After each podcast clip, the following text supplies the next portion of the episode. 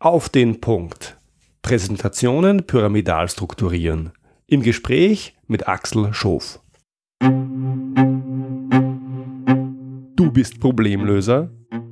Du willst einer werden? Dann bist du hier genau richtig. Ich bin Georg Jocham.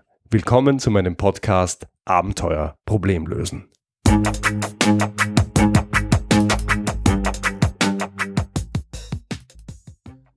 Heute habe ich mit Axel Schof einen absoluten Experten zum Thema Pyramidenprinzip zu Gast. In der Episode 80 bin ich ja schon mal auf das Pyramidenprinzip eingegangen. Heute wollen wir tiefer einsteigen. Axel Schof hat gemeinsam mit seiner Kollegin Karin Binder das Buch Auf den Punkt Präsentationen pyramidal strukturieren geschrieben, das eben in der zweiten Auflage erschienen ist. Mit ihm spreche ich über die konkrete Anwendung des Pyramidenprinzips. Hallo Axel, herzlich willkommen. Schön, dass du heute da bist. Ja, schön, Georg. Schön, dass wir miteinander reden. Axel, uns verbindet eine gemeinsame berufliche Vergangenheit. Wir beide waren vor vielen Jahren in der Strategieberatung bei Roland Berger. Wir haben uns dort aber nicht kennengelernt. Äh, vielmehr bin ich über dein Buch auf dich gekommen. Magst du uns zu deinem Buch was erzählen? Äh, gerne, ja, es freut uns. Wir haben den Ehrgeiz gehabt, wirklich mal ein pyramidales Buch zu schreiben. Es gibt ja diesen Minto-Klassiker seit vielen, vielen Jahren, seit den 70ern. Ähm, aber wenn man ihn liest, stellt man fest, er ist nicht wirklich selber pyramidal geschrieben, er ist nicht leicht zu lesen und wir hatten einfach mal den Ehrgeiz. Du Axel, ähm, hilf doch mal unseren Hörern, was meinst du mit Minto-Klassikern? Das ist ja schon wieder ein Pyramidenprinzip Insider. Ja, das ist das. Äh, Barbara Minto ist für mich äh, anerkanntermaßen die Mutter des pyramidalen Prinzips. Äh, sie hat in den 1970er Jahren schon, da war sie auch in der Strategieberatung bei McKinsey in den USA, ähm, hat sie ähm, The Pyramid Principle geschrieben, sozusagen den Grundstock des Pyramidi Pyramidenprinzips. Ähm, aber dieses Buch selber ist, wie gesagt, nicht, nicht hundertprozentig pyramidal aufgebaut. Es ist nicht unbedingt leicht zu lesen. Es ist sehr viel Logik drin, aber nicht unbedingt leicht zu lesen. Und mhm. ähm, wir hatten einfach den Ehrgeiz, mal ein Buch zu schreiben, das man, wenn man will, in einer Seite lesen kann. Wenn man will, aber auch in 400 Seiten. Das heißt, der Empfänger sucht sich das raus, was ihn interessiert. Und das ist ja sehr stark das Pyramidale. Ähm, und das wird dann noch ein Stück weit unterstützt von vielen Seminarkunden, die uns äh, gesagt haben, jetzt wollen wir noch ein Backup haben zu euren Seminaren, ist ja schön, aber wir wollen dann noch mehr zu wissen. Und äh, dann ist das Buch sozusagen das typische Backup. Wer es noch mehr wissen will, ähm, der darf da tiefer einsteigen. Mhm. Den Link zum Buch gibt es natürlich wie immer in den Show Notes und ich möchte es nur mal ein bisschen bildhaft machen. Das ist ein sehr bemerkenswertes Buch, weil es ist genau so, man kann auf einer Seite lesen, was drinnen steht, man kann das aber beliebig vertiefen und zwar in, bei jedem Kapitel gibt es, wenn man so will, eine pyramidale Zusammenfassung und ja, wie, wie der Entscheider typischerweise hat man immer die Möglichkeit, selber zu entscheiden, wie tief man eigentlich gehen will und ob man tiefer gehen will. Also ein tolles Konzept. Ja, ich bin total davon überzeugt. Wir kennen es ja im Prinzip auch alles, ist eigentlich trivial. Wir kennen es von der Tageszeitung, besteht auch oben drüber die zentrale Botschaft und unten drunter entscheidet man dann, ob man sich den Artikel noch genau durchlesen möchte. Ähm, wir sind halt nur anders erzogen worden. Wir sind erzogen worden, herzuleiten, von der Schule angefangen. Ähm, und das Pyramide kehrt einfach nur zu dem zurück, gleich seine Ergebnisse auf den Punkt zu bringen ähm, deswegen haben wir das Buch auch so genannt, ähm, gleich zu sagen, was man eigentlich will oder was das wesentliche Ergebnis ist und den Empfänger dann, wie gesagt, entscheiden zu lassen, will er mehr wissen, an welcher Stelle will er mehr lesen, ähm, will er mehr wissen, denn auch die Tageszeitung liest ja niemand vom ersten bis zum letzten Wort, sondern in der Regel sehr selektiv. Mhm, mh. ähm. Axel, wenn man mit dir korrespondiert, dann sieht man gleich, dass du das Pyramidenprinzip ja, verinnerlicht hast, in dein Leben integriert hast. Erzähl doch mal, was du mit der Betreffzeile machst, wenn du eine E-Mail beantwortest. Es freut mich, dass dir das aufgefallen ist. Ich schreibe natürlich auch in der Betreffzeile gleich die wesentliche Botschaft. Ähm, bei E-Mails mache ich es meistens wirklich, ich nenne das Bottom-up. Ich schreibe erst die E-Mail, drei, vier, fünf, sechs, sieben Zeilen. Viel längere E-Mails hat man ja häufig gar nicht. Mhm. Aber dann versuche ich danach doch diese drei, vier, fünf, sechs, sieben Zeilen in einem Satz zusammenzufassen, damit mein Empfänger ähm, auch nach einem Satz schon mal weiß, worauf ich hinaus will und im Zweifel auch bei der E-Mail weiß, ähm, was, was los ist und sich dann auch bei der E-Mail eventuell, wenn er, wenn er unter Druck ist, entscheiden kann. Ich muss es jetzt gar nicht genauer wissen. Mhm. Ich würde daraus gleich, wenn ich darf, den ersten Tipp für unsere Hörer machen. Also solche Mails zu lesen, ist ein großes Vergnügen, weil genau das passiert, was du gesagt hast. Man versteht sofort, ist es dringend, ist es nicht dringend, muss ich das jetzt lesen oder kann ich das liegen lassen? Und das ist gerade, wenn man seine Mails auf dem Mobiltelefon liest, sehr, sehr angenehm. Also wenn man es, wenn anderen Menschen leichter machen will, dann, äh, ja, dann schreibt man, wenn man Mails beantwortet, rein, was in der Mail drinnen steht und die Leute werden einen lieben dafür. Ja, gerade bei Mails ist ja häufig so, dass irgendeiner mal ein Schlagwort in die Welt setzt und dann wird sechsmal Reply, Reply, Reply gedrückt. Mhm. Ähm, und dann wird dieses Schlagwort da sechs Wochen lang äh, durch die Welt geschickt. Ähm, ähm, der Inhalt der Mail hat möglicherweise mit dem Schlagwort kaum noch was zu tun. Mhm. Ähm, äh, und, und wir sagen halt wirklich, bei jedem, jede Mail muss eine Botschaft haben, sonst kann ich mir die, diese Mail auch sparen. Ähm, und diese Botschaft muss in einem Satz äh, gesagt werden können. Mhm. Ähm, das ist dann die, die Kernaussage. Deswegen äh, möchte ich auch nicht, dass mein Empfänger von mir die, die, äh, die, die Betreffzeile äh, zurückbekommt, die er mir geschickt hat. Denn das weiß er ja schon. Er soll jetzt meine Meinung dazu wissen. Und der Betreff hat sich ja wahrscheinlich dann auch geändert. Also es ja, ja. ja. Gibt es denn äh, über das Mail hinaus noch andere Dinge, die du in deinem Leben ähm, pyramidal organisierst, wo du sagst, du orientierst dich streng am Pyramidenprinzip?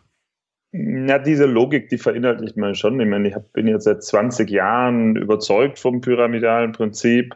Ähm, man verinnerlicht, man, es fällt einem sehr auf, teilweise auch in, in, in privaten Themen, ähm, dass man diese Logik sehr stark folgt, äh, der, der, der Stringenz, ähm, der leichten Nachvollziehbarkeit, aber eben auch der Botschaften. Auch im privaten Bereich stelle ich häufiger fest, auch wenn ich, ähm, was weiß ich, abends mit meiner Frau telefoniere, wenn ich irgendwo auf einer Geschäftsreise bin und abends anrufe zu Hause, ähm, dass ich immer zunächst einmal frage, ob es bei meiner Frau gerade geht oder ob sie irgendwie im Stress ist. Und wenn sie mir sagt, es geht gerade, dann erzähle ich meiner Frau auch Geschichten, was mir an dem Tag passiert ist. Mhm. Ähm, was weiß ich, dann erzähle ich dir, ich habe heute Morgen am Flughafen den und den getroffen und wir haben uns seit 20 Jahren nicht mehr gesehen und der kommt auch noch in unsere Gegend und ich habe uns mal für nächsten Freitag mit dem verabredet. Mhm. Äh, dann erzähle ich meiner Frau eine Geschichte. Wenn meine Frau aber, wir haben drei Kinder zu Hause, ähm, mir sagt, hier ist gerade Stress, dann sage ich dir, halt dir bitte nächsten Freitag frei, ähm, den Rest machen wir später. Mhm. Und meine Frau weiß das dann durchaus zu schätzen, denn es gibt äh, Situationen, in denen sie nicht unbedingt äh, von mir Geschichten erzählt haben möchte, sondern mhm. mhm. ähm, also ich, ich glaube, man kann es auch im, im, privaten Umfeld gut einsetzen. Es hängt immer davon ab, ähm, ist das Ergebnis wichtig oder aber eben auch, und der Fall ist ja auch, auch schön, ähm, kann man, hat man Zeit und Muße, sich Geschichten anzuhören und Geschichten zu erzählen. Mhm. Mhm. Nur damit sind wir dann auch sehr klar, ähm, im geschäftlichen Umfeld ist das eher die Ausnahme. Da wollen die Leute in aller Regel ähm, Ergebnisse wissen. Die wollen nicht wissen, was man in den letzten drei Monaten gemacht hat, mhm. sondern die wollen wissen, was ist hinten rausgekommen aus dem. Ja, ja, klar. Damit kommen wir auch zu meiner nächsten Frage, nämlich was ist deine Einschätzung? Wer braucht denn das pyramidale Prinzip? Wer sollte es eigentlich beherrschen? Und in Abgrenzung dazu, wer verwendet es schon heute? Brauchen tun es, glaube ich, alle, die entweder komplexe Inhalte ähm, einfach vermitteln wollen. Ja. Ähm, oder aber eben auch ähm, Leute, die komplexe Inhalte einfach verstehen wollen. Also es kann sowohl vom Sender als auch vom Empfänger getrieben sein. Das merken wir auch bei unseren Kunden, die teilweise eben Mitarbeiter sind, die meinetwegen Präsentationen aufbauen ähm, und wollen verstanden werden von ihrem Publikum. Es sind ja teilweise aber auch Vorgesetzte, ähm, die ihre Mitarbeiter ähm, dahin schicken und äh, von ihren Mitarbeitern in Zukunft einfacher, schneller verständliche äh, Präsentationen meinetwegen haben wollen. Mhm. Ähm, deswegen ist die Zielgruppe, denke ich, eine sehr breite. Ähm, wie gesagt, es gilt, da geht darum, Komplexes einfach zu vermitteln. Ähm, und wer ist da nicht betroffen heutzutage? Mhm. Ähm, wer es verwendet, ist natürlich schon in der Tat eine Abgrenzung, wie du sagst. Ähm, es gibt einzelne Branchen, einzelne Ähm, also die Berater zum Beispiel typischerweise, die sind sicherlich mit die Vorreiter, nicht nur wegen der schon erwähnten Barbara Minto, äh, sondern weil der Berater ja auch das Phänomen hat, dass bei ihm häufig die Unterlage, das Dokument ist das Einzige, was, was, was bleibt. Ja. Zumindest das einzelne, einzige tangible Produkt, das bleibt. Ähm, deswegen waren die Berater da sicherlich Vorreiter, aber wir erleben es auch heute in, in vielen Branchen, in denen äh, Komplexität angewachsen ist in den letzten Jahrzehnten. Ähm, in der Automobilindustrie äh, äh erleben wir es sehr stark. Ähm, die Finanzbranche war sehr interessant. Die Finanzbranche ist auf uns ehrlicherweise erst aufmerksam geworden, während der Finanzkrise, ab 2009, wo ich mir eigentlich gedacht hätte, die haben jetzt andere Sorgen. Ja. Ähm, aber äh, das war die Zeit, als die Finanzbranche plötzlich, äh, Banken, Versicherungen ähm, äh, gekommen sind. Und ich behaupte jetzt einfach mal mutig, das lag daran, dass die selbst erkannt haben, dass das, was sie sich für eine Welt gebaut haben, einfach so komplex war, dass sie es selber nicht mehr richtig verstanden haben. Mhm. Und dann vereinfacht halt das Pyramidale, äh, das pyramidale Strukturieren sehr stark wieder ähm, äh, also insofern, ich würde sagen, über alle Branchen ist es äh, punktuell vertreten, aber ähm, äh, es gibt ein paar Branchen, wo es ein bisschen stärker ist. Mhm. Entspricht auch genau meiner Erfahrung und gerade in der Beratung gibt es ja auch, auch noch eine Differenzierung. Ich glaube, alle, die ein bisschen techniklastiger sind oder mhm. expertenlastiger sind, also technische Beratung, IT-Beratung, ähm, auch Rechtsberatung, bei mhm. denen ist es noch weniger angekommen da ist, glaube ich, herrscht immer noch der Glaube vor, Expertise ist alles. Und gerade bei den Strategieberatungen ist es schon ein bisschen klarer und je weiter es runtergeht, desto weniger ist meine Beobachtung an der Stelle. Also ich glaube, der Markt ist unverändert riesig.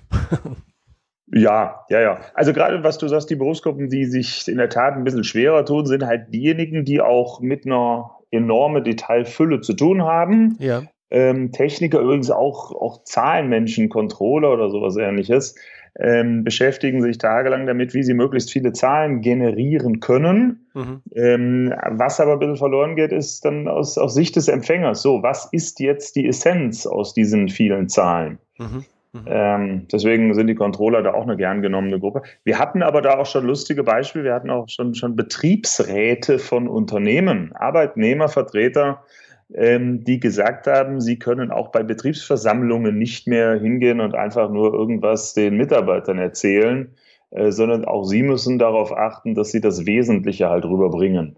Ähm, okay. Also insofern Zielgruppe sehr, sehr breit, ähm, aber wir wollen es auch nicht verhehlen. Ähm, ich behaupte immer noch, das Pyramidal ist immer noch in den, in den, in den, in den Kinderschuhen mhm. Ähm, in, in Mitteleuropa. Mhm. Äh, weil es doch bis vor nicht allzu langer Zeit auch häufig wirklich noch so war, wie du es gesagt hast, ähm, dass man durch Expertise und Aufzeigen von Komplexität, durch Aufzeigen von Zusammenhängen äh, durchaus auch noch punkten konnte. Ja, ja. Äh, nur das kehrt sich halt langsam um. Heute ist nicht mehr derjenige gefragt, der komplizierte Dinge kompliziert darstellen kann, sondern derjenige, der komplizierte Dinge einfach darstellen kann. Ja, ja, also speziell wenn es in Richtung der Top-Entscheider geht, dann ist alles andere vollkommen inakzeptabel. Ne? Das ja. haben wir alle schon erlebt. Jetzt haben wir darüber gesprochen, wer es braucht. Aus deiner Erfahrung, was bringt denn das, das Pyramidenprinzip? Warum ist das so ein mächtiges Werkzeug, wie wir beide finden, dass es ist? Ähm, es macht die Kommunikation für beide Seiten einfacher. Ähm, der Empfänger versteht schnell und einfach, was das Ergebnis ist und kann dann eben auch, wie gesagt, zeitlich sehr selektiv vorgehen und entscheiden, welche Punkte er sich anschaut. Ähm, und der, der, der Sender hat wiederum den Vorteil, dass er seine Botschaft deutlich stringenter rüberbringt. Ähm, es gehen Angriffsflächen vom Wegesrand, die dann auch zu Fragen führen können, die werden vorher eliminiert. Es wird sozusagen wirklich das, die Essenz herausgearbeitet und die ähm, kommt dann eben auch wirkungsvoll rüber. Mhm. Insofern versteht man sich schneller und besser. Mhm. Also was ich speziell herausstreichen möchte, man glaubt immer, oder viele Menschen, mit denen ich spreche, glauben, ich streng mich an und dann hat es der andere besser. Ja, das kann ich dem anderen gönnen oder nicht. Wenn ich ein ja. Philanthrop bin, dann kann ich sagen, das mache ich gern. Das ist aber nicht der einzige Vorteil, sondern es ist auch ein großer Vorteil, dass ich selber viel klarer in dem werde, was ich sage und meine Botschaft ja. auch selber besser verstehe. Und das ist für einen Sender, der ja, zum Entscheider geht, ganz, ganz wertvoll, wenn er an der Stelle klar ist und ja, den eigen, das eigene Denken ein bisschen gesäubert hat. Also ich glaube, der Nutzen ist wirklich auf beiden Seiten ganz, ganz enorm. Ja, es zwingt den Sender tatsächlich, sich selber zu überlegen, was will ich eigentlich. Ähm, und mal drastisch gesprochen, es hält ihn davon ab, zunächst PowerPoint einzuschalten und ja. irgendwelche möglicherweise vorhandenen Folien wieder in einer neuen Reihenfolge zusammenzusetzen. Ja. Ähm, sondern ich persönlich arbeite auch sehr klar, meistens bei komplexen Dingen wirklich top-down, mit einem weißen Blatt vor mir und überlege, was ist jetzt wirklich die zentrale Botschaft, die du heute vermitteln willst. Mhm. Ähm, und die schreibe ich hin und dann fange ich an zu überlegen, was brauchst du eigentlich? Um das zu untermauern. Und da stellt man übrigens auch häufig fest, das mag man als enttäuschend empfinden, dass man viele Analysen, die man in, in einer langen Projektarbeit gemacht hat, ähm, gar nicht braucht, um ja. das Ergebnis zu vermitteln. Die waren wichtig, dass man es gemacht hat. Ne? Ergebniskommunikation setzt ein Ergebnis voraus. Ähm, ich muss mich erst äh, inhaltlich damit auseinandersetzen, aber wenn ich dann ans Kommunizieren gehe, äh, fällt häufig viel Ballast vom Wegesrand weg. Mhm. Das ist auch eine Erfahrung, die ich gemacht habe. Ich erlebe es immer wieder, dass Leute, die sagen, wie bringe ich denn all die Dinge, die ich jetzt herausgefunden habe, in die Unterlage? Und die Antwort ist gar nicht.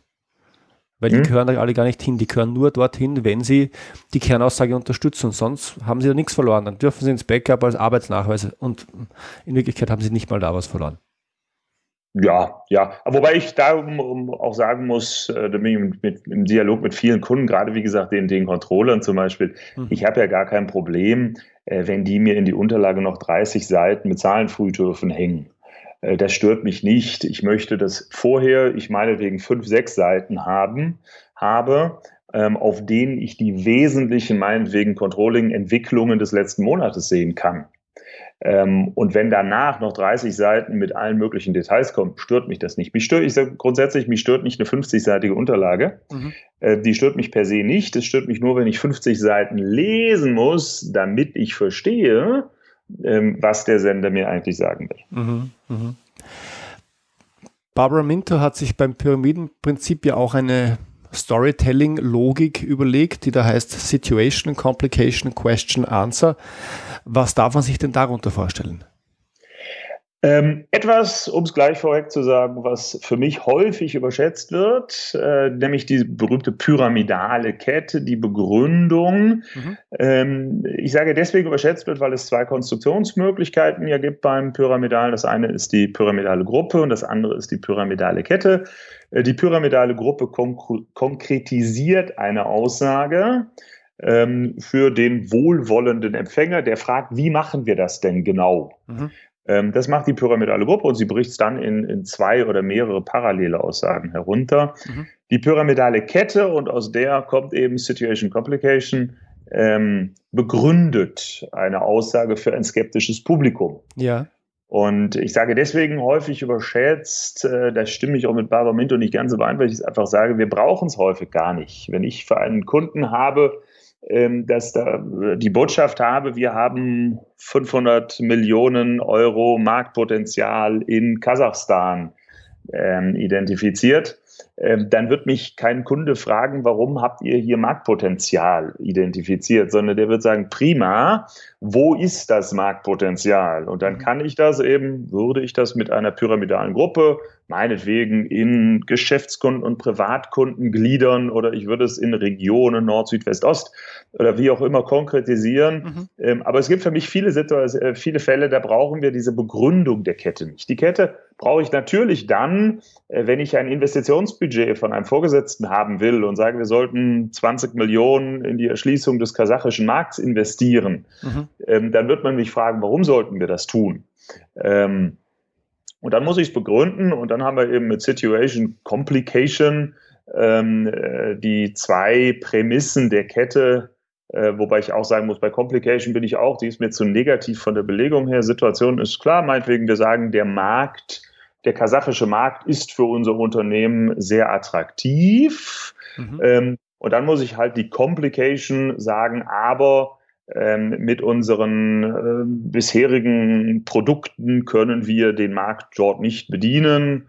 Und dann kommt eben hinten die Schlussfolgerung raus, deswegen müssen wir 20 Millionen in die, in die kasachische Markterschließung investieren, was meine Kernaussage bestätigt. Mhm. Ähm, das ist ein, das wäre ein Einsatz, ein typischer Einsatz für eine pyramidale Kette, wenn ich Budgets haben will zum Beispiel oder wenn ich sonst eine Aussage habe, die vom Publikum skeptisch aufgenommen wird. Mhm. Ich stelle aber häufig fest, viele Aussagen werden gar nicht unbedingt skeptisch aufgenommen, sondern die werden zunächst mal ja, wohlwollend, zumindest mal neutral aufgenommen. Ja, das heißt, du verwendest häufiger und lieber die Gruppe und die Kette ist ein, eine Spielart ähm, in der Pyramide, die du gar nicht so oft verwendest. Stimmt das so? Also häufiger ist die Gruppe meines, nach meiner Einschätzung. Ja. Häufiger ist sie. Lieber würde ich nicht sagen, das ist eine emotionale Dimension, die würde ich bei rationaler Argumentation außen vor lassen. Ähm, es hängt davon ab, wie wird mein Empfänger meine Botschaft aufnehmen. Ja. Ähm, nimmt er sie positiv auf, nimmt er sie neutral auf, dann muss ich die Aussage konkretisieren ähm, nimmt er sie negativ skeptisch auf, dann muss ich sie begründen, ob mir das jetzt lieb ist oder nicht, äh, ist in dem Fall äh, wurscht. Mhm. Ähm, dann will er eine schlüssige Begründung haben, warum ich jetzt äh, zu diesem Ergebnis gekommen bin. Aber ich sage deswegen, sie ist häufiger in meinen Augen ein, ein typisches Beispiel Speisekarte äh, beim, beim Lieblingsitaliener. Die ist normalerweise aufgebaut eben in Vorspeisen, Hauptspeisen, Nachspeisen und, und Hauptspeisen vielleicht noch gegliedert, untergliedert in Pasta und Pizza. Mhm. Ja, da oh, habe ich eine wunderschöne pyramidale Gruppe. Ich, ich, jetzt habe ich, in, jetzt hab ich in Italien gelebt und du gibst Pizza und Pasta zu den Hauptspeisen. Aua, tut das weh. Also, aber das tut mir jetzt leid, aber so Be ich Beides Vorspeisen. Mhm. Ja, okay, gut. äh, dann tu es unter die Antipasti. Ähm, aber, ja gut, dann kommt da Fisch und, und Fleisch wahrscheinlich unter die Hauptspeisen. Das genau. wäre dann doch mal eine weitere Gliederung. Wir machen schon eine etwas komplexere Gruppe, stelle ich fest. Aber ähm, aber ähm, wenn ich zum Italiener gehe, dann wird der mir nicht begründen müssen, ich sollte mal was essen. Äh, das wird er nicht begründen müssen, denn wenn ich zum Italiener gehe, dann der, der geht davon aus, ich möchte etwas essen. Mhm. Sonst wäre ich doch gar nicht bei ihm. Ähm, deswegen ist das ein typisches Beispiel, wo ich sagen würde, da brauchen wir im Leben keine pyramidale Kette für. Mhm. Barbara Minto ist sehr großzügig mit der Kette, die stellt also vor nahezu jeder Aussage eine pyramidale Kette. Ich sage, ich mache es davon abhängig, ob mein Empfänger die Aussage positiv oder äh, eher skeptisch aufnimmt. Mhm, mh. Gefällt mir sehr gut das Itali Italiener Beispiel, das ist auch sehr, sehr griffig und einprägsam. Danke. Schwierige sind bei den Italienern und dann kommen wir eben zu so Themen wie Miesi, Güte oder sauber. Ja. Äh, bei den Italienern, was die ja doch auch häufig machen, jetzt das hoffe ich, hören die Italiener dann auch nicht aber so gerne, aber was die ja bei uns doch häufiger machen, äh, Vorspeisen, Hauptspeisen, Nachspeisen und Spezialitäten des Hauses. Aha. Ja, dann haben wir nämlich das Phänomen, was wir eben pyramidal nicht haben wollen, nämlich eine massive Überschneidung, denn die Spezialitäten des Hauses sind in aller Regel eben auch keine Raumfahrernahrung, äh, sondern die beziehen sich auch auf Vorhaupt- oder Nachspeisen und dann muss der arme Leser am Ende doch die ganze Karte lesen, äh, weil er diese Spezialitäten des Hauses erstmal wieder zuordnen muss. Er muss die ganzen Überschneidungen rausarbeiten. Mhm. Und das ist dann das, was die pyramidale Struktur eben nicht möchte, dass der Empfänger da äh, intensiv denken muss. Also er darf verifizieren, aber wir wollen es ihm einfach machen, indem wir eine schlüssige Struktur aufbauen. Mhm. Also das äh, Kriterium, das die Pyramide verlangt an der Stelle ist, dass die Kategorien überschneidungsfrei sind und dass sie erschöpfend sind. Das ist im Wesentlichen die Aussage. Äh, ja, wobei wir da inzwischen ein bisschen weiter sind. Wir, Barbara Mitto hatte mal mit MISI angefangen. Das war eben das Mutually Exclusive, Collectively Exhaustive, mhm. äh, wechselseitig ausschließend, gemeinschaftlich erschöpfend. Ähm, heute haben wir ein paar mehr Anforderungen an ähm, die Aussagen der pyramidalen Gruppe. Mhm. Ähm, äh, wir haben mit unserem Sauber insgesamt sechs Anforderungen definiert inzwischen. Äh, die erste hatte Barbara Minto auch, auch schon, dass es nämlich maximal sieben Aussagen sein dürfen nebeneinander. Ja. Äh, man kann nicht einfach, was weiß ich, 25 Verbesserungsvorschläge auflisten. Wenn man das tut, dann muss man davon ausgehen, dass der Empfänger den ersten lange vergessen hat, bevor man beim letzten angekommen ist. Deswegen ähm, gibt es die Obergrenze von sieben parallelen Aussagen nebeneinander. Ja. Äh, die müssen analog sein. Also wenn ich einmal mit Empfehlungen anfange, bitte durchgängig Empfehlungen machen. Nicht einmal eine Empfehlung, danach eine Analyse, am Ende noch eine Frage aufwerfen. Ja. Sie müssen unabhängig sein. Ähm, das ist eben dieses äh, überschneidungsfreie, äh, keinerlei Überlappungen. Sie müssen bedeutungsvoll sein, ähm, damit der Empfänger eine faire Chance hat, sich Details unten drunter zu ersparen. Wenn man eine schwammige Aussage hat, muss er weiterlesen. Mhm. Das E steht für erschöpfend. Ähm, äh, Sie müssen in ihrer Gesamtheit ähm, den Möglichkeitenraum abbilden. Mauern, genau. Und last but not least, oder last und auch least wirklich, äh, sie müssen relevanzgereiht sein. Man sollte mit dem Wichtigsten anfangen ähm, und dann mit die Aussagen immer unwichtiger werden lassen. Mhm. Ähm, da tragen wir dem Rechnung das Wichtigste zuerst. Ja. Und das sind diese sechs Sauberkriterien. Ähm, sieben analog, unabhängige, bedeutungsvolle, erschöpfende und relevanzgereihte Aussagen parallel. Ja. ja, wobei ich bin an der Stelle sogar noch ein bisschen streng und ich sage, ich möchte eigentlich nicht gern mehr als drei nebeneinander stehen haben. Aus dem einfachen Grund, weil man dazu tendiert oft, ja, auch die Gründe aufzuzählen, die eigentlich gar nicht mehr besonders wichtig sind. Und häufig kommt mit dreien aus, aber ich verstehe es, Tauber liest sich nicht so schön wie sauber. ja, sagen wir mal so. Ähm, die Zahl 7 hatte Barbara Minto auch schon, wie gesagt, in ihrem 1970er Buch drin. Ja. Äh, wie die Psychologen darauf kommen, dass 7 die magische Zahl ist, kann ich ehrlicherweise auch äh, nicht ähm, genauer erklären. Ähm, entscheidend ist, es sollten immer so wenig wie möglich sein. Aber es gibt natürlich auch Themen, ähm, da sind es nun mal mehr als drei, vier, fünf. Ja, klar. Ähm, wenn es etablierte Standardstrukturen, insofern ist unser S von sauber auch doppelt belegt, wenn es etablierte Standardstrukturen sind, dann können auch, also, also können es auch mal zwölf sein, also die zwölf Kalendermonate. Mhm. Ähm, zum Beispiel im Controlling-Bericht sind ja wiederum eine Struktur, die wir alle, denke ich, äh, auf dem Schirm haben. Mhm. Ja, ähm, klar. Also man auch mit zwölfen gut arbeiten. Ja. Ich, eine Frage, die mir immer wieder begegnet ist in der Vergangenheit, ist, wenn ich das Pyramidenprinzip einsetze und ich sage, die Kernaussage an der Spitze lautet beispielsweise, wir sollten in die Technologie XYZ investieren. Ja, füll ein, was immer du möchtest. Und dann gibt es zwei Fragen, die einem einfallen. Nämlich die eine Frage ist, aha, wie machen wir das? Und die andere Frage ist, warum sollten wir das tun? Welche mhm. Frage würdest du tendenziell zuerst beantworten oder also weiter oben in der Pyramide verorten? Oder sollte man die auf die gleiche Ebene stellen? Kann man das überhaupt? Na, eindeutig die Warum-Frage. Ähm, also da bräuchten wir erst eine pyramidale Kette, um die Warum-Frage zu beantworten. Denn wenn du mich mit der Aussage, wir, solltest, wir sollten in die Technologie XYZ investieren, nicht überzeugst, ja. ähm, dann würde mich auch nicht mehr interessieren, wie du da vorgehen willst beispielsweise oder wie man das tun könnte.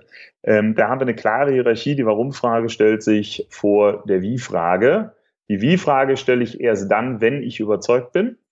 Ähm, aber ich muss erst überzeugt sein. Mhm. Ähm, deswegen brauche ich erst die Kette, die die Warum-Frage beantwortet. Und da sieht man schon wieder einen dieser Vorteile des Pyramidenprinzips. Das ist sehr logisch und auch sehr nachvollziehbar. Ja, also man kann sich das alles immer selber herleiten. Ja, äh, das Schöne ist ja auch, das ist tausende Jahre alte Logik ähm, griechische Logik, nebenbei gesagt. Ja. ja ähm, wie gesagt, Barbara Minto ist die Mutter des pyramidalen Prinzips für mich. Ähm, aber man könnte auch sagen, sie hat tausende, alte, tausende Jahre alte Argumentationslogik für die geschäftliche Kommunikation, äh, insbesondere im englischsprachigen Raum, erschlossen. Ähm, aber die Logik dahinter, ja, das ist, wie gesagt, Aristoteles, Platon sehr viel. Ne? Mhm. Ähm, und das, das macht auch den Reiz aus, damit zu arbeiten, weil man wirklich an logische, bei, bei komplexen Themen, bei komplexen Präsentationen kämpft man wirklich mit der Logik und stellt dann möglicherweise auch, es ist mir neulich wieder beim Kunden vorgekommen, dass ich zwei Tage später ähm, noch einen kleinen logischen Haken erkannt habe. Mhm. Ähm, das macht den Reiz aus, ja. Mhm. Gibt es eigentlich einen Bereich, wo man sagt, das Pyramidenprinzip passt gar nicht? Kann ich das überall einsetzen oder hat es Limitationen? Äh, es hat eindeutig Limitationen. Erstens, was gerade angesprochen ist, es setzt Logik voraus. Also in emotionalen Entscheidungssituationen mhm. Würde ich es nicht einsetzen, weil ich damit Logik nicht äh, überzeugen werde. Ähm, wir müssen auch äh, sagen, es setzt voraus, dass der Empfänger am Ergebnis interessiert ist. Ähm, und das ist auch im geschäftlichen Umfeld nicht immer der Fall. Also Schulungssituationen sind ein solches Beispiel. Ja. Äh, bei der Schulung habe ich ja das Mandat, meinen, in Anführungszeichen, Schülern ähm, das Mitdenken aufzuzwingen. Die sollen selber einen Prozess, einen Denkprozess durchlaufen. Ähm, Deswegen würde ich eine Schulung ehrlicherweise auch nur teilweise pyramidal aufbauen. Mhm. Ähm, das ist unsere große Herausforderung in den Schulungen, die wir machen, dass wir über Ergebniskommunikation reden. Ja. Ähm, aber ähm, dann doch eine Schulung machen. Theoretisch, wenn ich das pyramidale Prinzip vorstelle und gleich am Anfang sage, sagte gleich, worauf ihr hinaus wollt, dann könnte ich eine Schulung, die für zwei Tage äh, geplant ist, möglicherweise nach zwei Sätzen beenden. Wenn ich diese Botschaft mitteile und, und dann frage in die Runde, gibt es noch offene Punkte? Ja. Wenn mir dann sagt, na, wenn wir alle sagen nein, reicht uns, dann wären wir fertig. Ähm, das wäre pyramidal, aber das wäre natürlich nicht im Sinne der Schulung. Ist klar. Äh, deswegen. Ähm, es gibt diese Felder, ähm, gerade emotionale Entscheidungen und äh, Schulungen, auch teilweise Assessment Center, äh, sind häufig so ausgelegt, dass man ja nicht unbedingt wissen will, was bei dieser Übung jetzt, bei dieser Aufgabe herauskommt, sondern dass man wirklich wissen will, wie geht der Mensch daran? Ja. Äh, wie geht der vor? Ähm, ich würde aber gerade sagen, umgekehrt gegenüber Vorgesetzten ist das definitiv die Ausnahme. Also eine Schulungssituation gegenüber Vorgesetzten würde ich mir in der Regel schriftlich bestätigen lassen die wollen das äh, meistens nicht haben, sondern die wollen wissen, was ist rausgekommen. Okay. Und natürlich ein anderes Beispiel noch ein Vortrag. Wenn ich die Zuhörer auf einer Reise mitnehmen will und nicht gleich zu Beginn die Auflösung äh, will, sondern mit Storytelling eine Brücke baue, auch dann kann und soll es nicht immer pyramidal sein. Ne? Ja, also wie gesagt, wenn ich auch da den, den, den Reiz habe, sozusagen die mitzunehmen, wenn ich das Mandat habe, dann nicht. Mhm. Jetzt sprechen wir vielleicht noch über äh, Empfängergruppen. Wenn du sagst, äh, du bist die gute Fee und du könntest jetzt irgendwem das Wissen, das Know-how über das Pyramidenprinzip verpassen in unserer Gesellschaft, wer braucht es aus deiner Sicht denn am dringendsten, am nötigsten? Gute Frage. Ähm, gute Frage. Äh, alle, die, wie gesagt, in dieser sich schneller drehenden und immer komplexer werdenden Welt äh, für sich entschieden haben, dass einfach halt ein, einfach halt ein Erfolgsfaktor ist. Mhm. Ähm, die würde ich, wie gesagt, die, die, die sind mir die liebsten Teilnehmer, ähm, weil wir schon sagen müssen, dass das pyramidale Strukturen ist ein wirkliches Umdenken wir sind es über die Schule, auch über das Studium ja eben gelernt, äh, gewohnt herzuleiten, Methoden, Wissen zu belegen. Ähm, das wurde uns 10, 20 Jahre beigebracht. Ähm, und wenn wir die Menschen dann an dem Punkt haben, dass sie sagen, so, und das, davon will ich jetzt weg, ich will nicht mehr meinem Empfänger erzählen, was ich getan habe, sondern ich will ihm erzählen, was wirklich rausgekommen ist, was für ihn entscheidungsrelevant ist. das sind uns natürlich die liebsten ähm, äh, die, die liebsten Teilnehmer, mit denen macht es richtig Spaß, äh, an der Logik dann zu arbeiten. Mhm. Du hast schon erwähnt, du machst mit deiner Firma Kurse zum Pyramidenprinzip. Was machst du da und für wen sind diese Kurse? Wir machen zunächst mal das Umdenken im Kopf, ähm, den Leuten eben dieses Herleiten ähm, äh, ich sage mal wirklich wieder zu nehmen und sie zurückzubringen zu einer sehr ergebnisorientierten Kommunikation. Ähm, das dauert in der Regel auch schon mal einen halben Tag, bis man das verinnerlicht hat, bis man wirklich sagt, jetzt, jetzt habe ich die zentrale Botschaft oben auch mit, mit, mit, mit Beispielen mal herausgearbeitet. Mhm. Ähm, und dann spielen wir die ganzen Logikregeln durch, wie eben schon mal angesprochen haben, angesprochen, sowohl bei der pyramidalen Gruppe als auch bei der pyramidalen Kette.